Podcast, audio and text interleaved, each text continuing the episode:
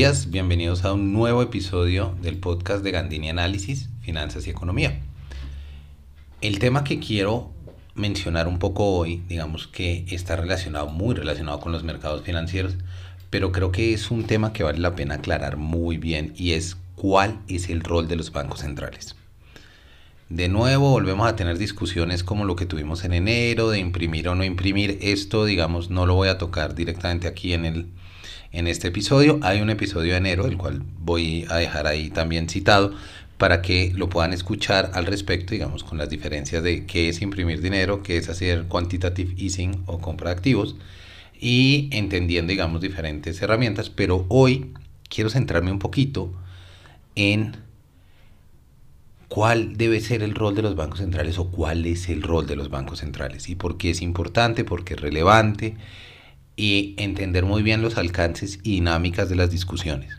Porque digamos que muchas de las opiniones pueden partir precisamente de errores conceptuales de fondo. Entonces lo que, lo que quiero es tomarme un tiempito, no, lo hacemos cortico, sin problemas, relajado, pero hablar un poquito de qué hacen los bancos centrales. Y al final, obviamente para no alejarnos tanto del mercado, ver un poquito cuál fue la posición de la última reunión del Banco de la República y de la Fed como para entender un poquito de los contextos en que estamos hablando.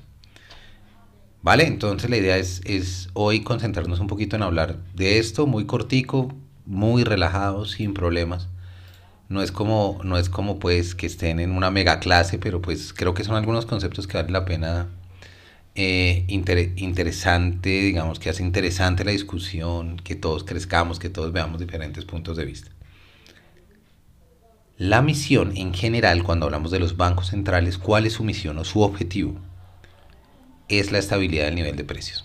Entonces, si nosotros pensamos cuál es esa misión específicamente para el Banco de la República, si vamos y miramos en la página del banco, lo que dice es, según la Constitución, el principal objetivo de la política monetaria es preservar la capacidad adquisitiva de la moneda en coordinación con la política general, entendida como aquella que pretende estabilizar el producto y el empleo en sus niveles sostenibles de largo plazo.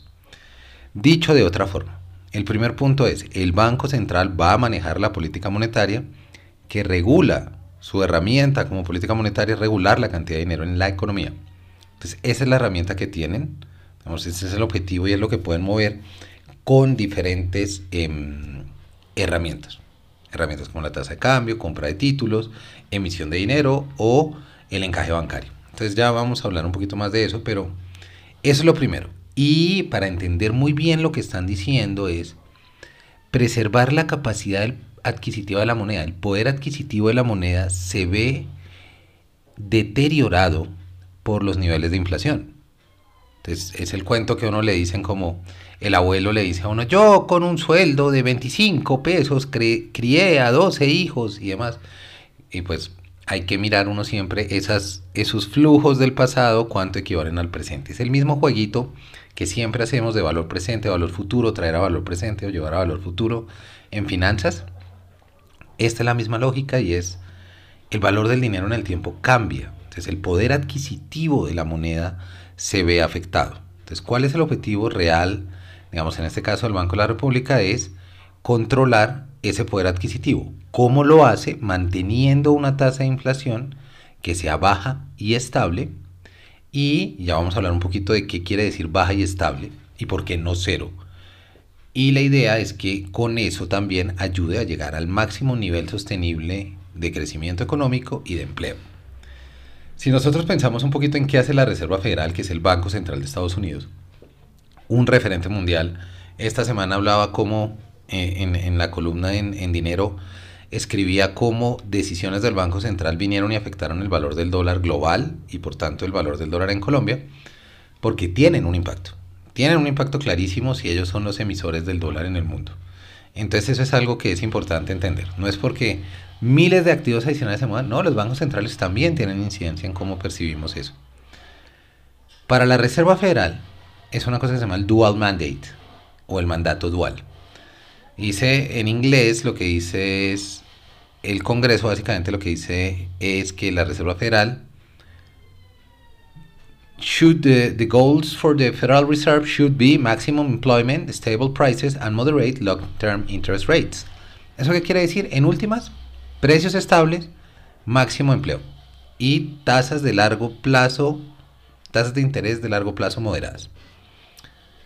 Al final del día, si ven, es muy similar lo que vemos en el Banco de la República y lo que vemos en la Reserva Federal. Claro, cada una de estas misiones en, en, cada uno de los países tienen sus eh, propias connotaciones, ¿no? Y vienen de, de diferentes momentos y de diferentes em, contextos en el tiempo. Pero digamos que podemos hablar de lo mismo. Entonces, cuando hablamos de precios, y aquí es donde, digamos, empezamos a hablar un poquito ya de las herramientas, ¿qué quiere decir eso? Entonces, pensemos en un componente clave en, esto, en los bancos centrales que es el esquema de inflación objetivo. La inflación objetivo o la meta de inflación, que es como la llama el Banco de la República, de pronto la han oído, la han leído muchas veces, en Colombia es 3%, con la posibilidad de subir hasta 4 o bajar hasta 2. Esa es la meta de inflación del Banco de la República. ¿Qué quiere decir? Ese es el nivel ideal de inflación que permite lograr un crecimiento sostenible en el largo plazo y a su vez mantiene el nivel de precios controlados. ¿Qué quiere decir esto? Otra vez, vamos al cuento.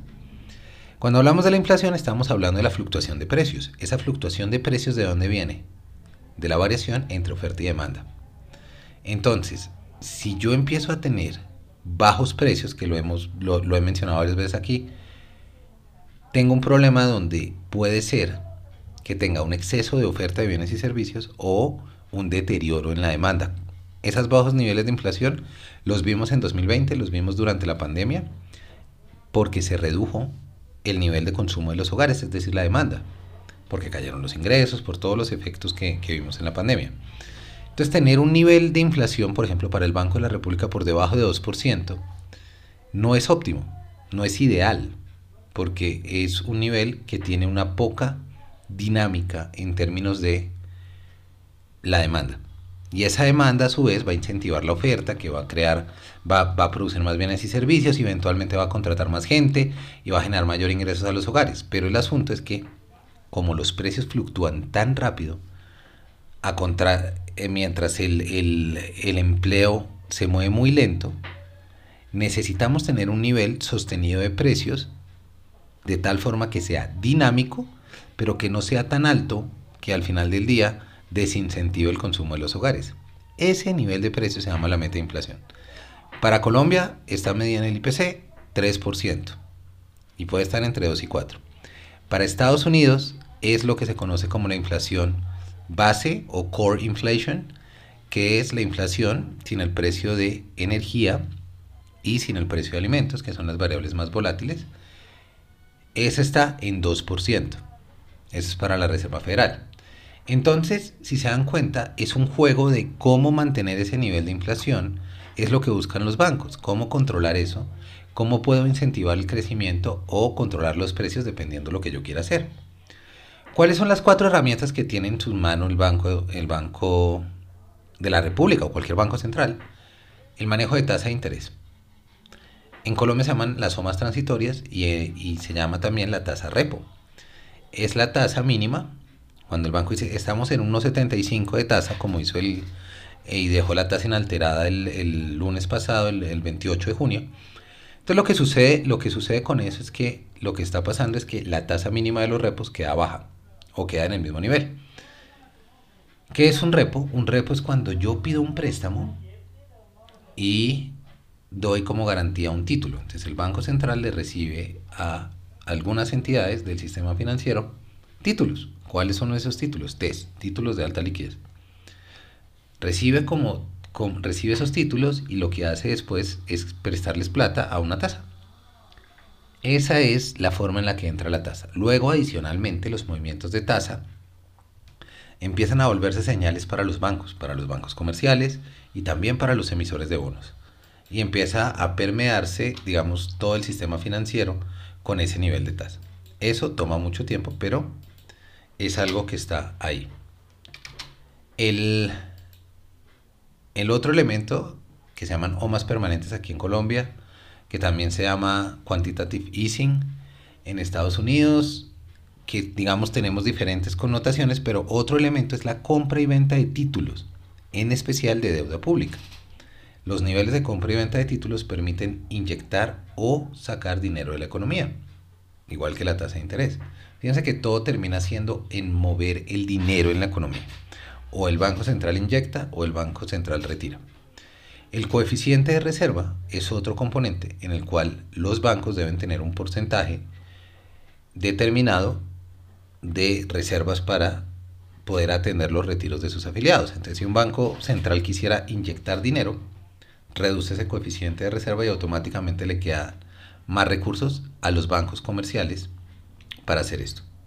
Luego tenemos, por último, la impresión de dinero, que ya es literalmente imprimir e inyectarlo de alguna, de alguna forma en la economía. También es muy importante, y acá vamos a lo que está la discusión, es si un banco central decide imprimir dinero, ¿cómo lo van a inyectar?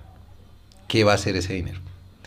Entonces vamos a la primera parte y es, si el Banco Central debe tratar de propender por defender la capacidad adquisitiva de la moneda, emitir dinero o imprimir dinero, simplemente si yo meto más dinero estoy perdiendo al final del día poder adquisitivo, porque un mayor dinero impreso sin estar soportado por ningún bien y servicio, lo que va a hacer es que va a aumentar mi demanda de bienes y servicios, va a subir los precios y esa subida de precios va a erosionar de nuevo mi poder adquisitivo.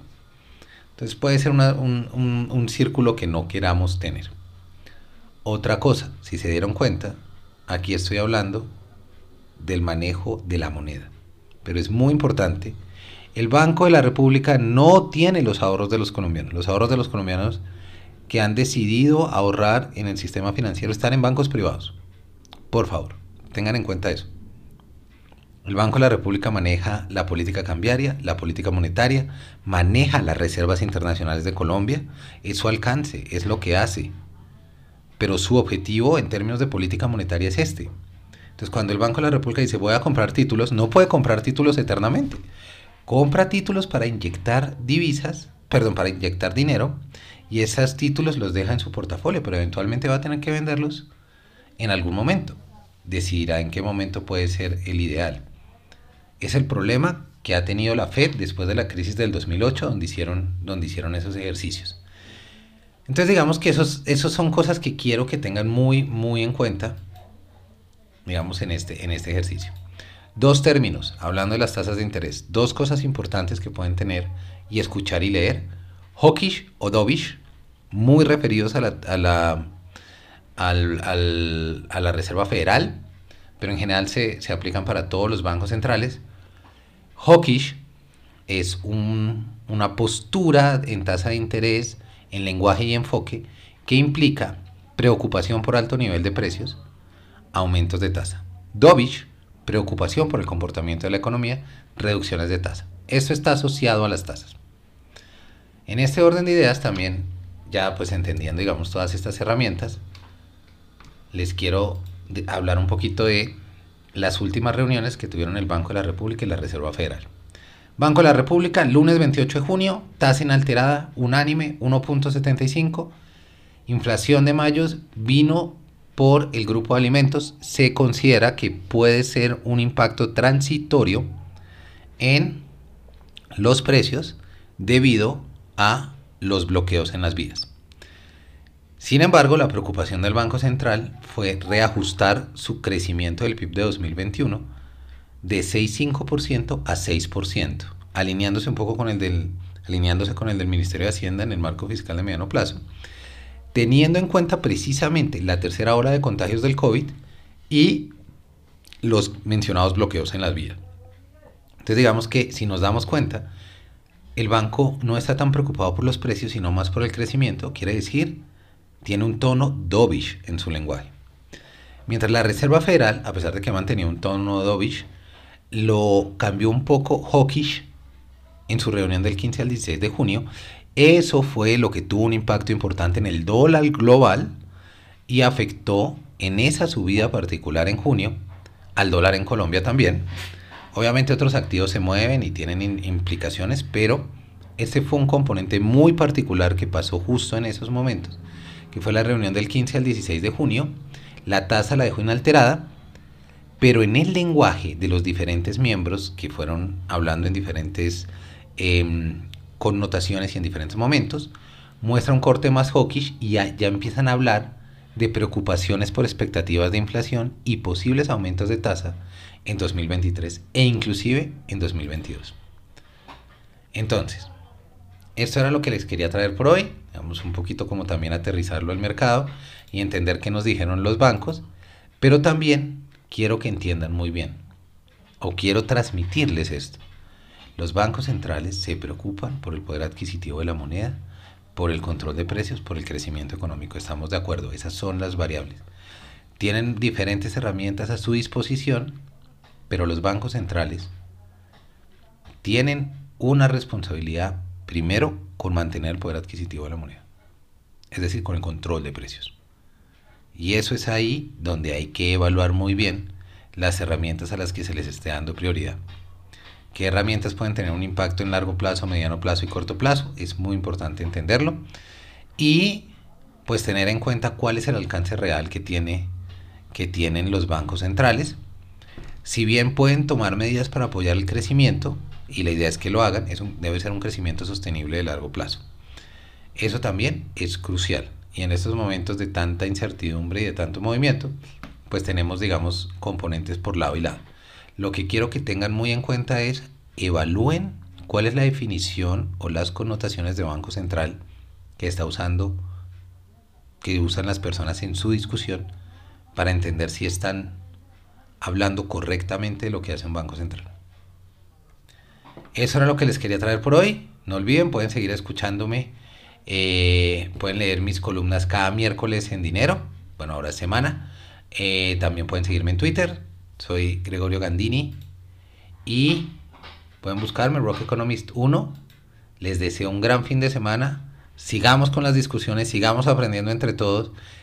Esta discusión de la impresión de dinero tiene de lado y lado. No es que haya una una conclusión, una conclusión firme, pero lo que sí es muy importante tener en cuenta es que tengamos muy claro el rol de los bancos centrales. Nos estamos oyendo.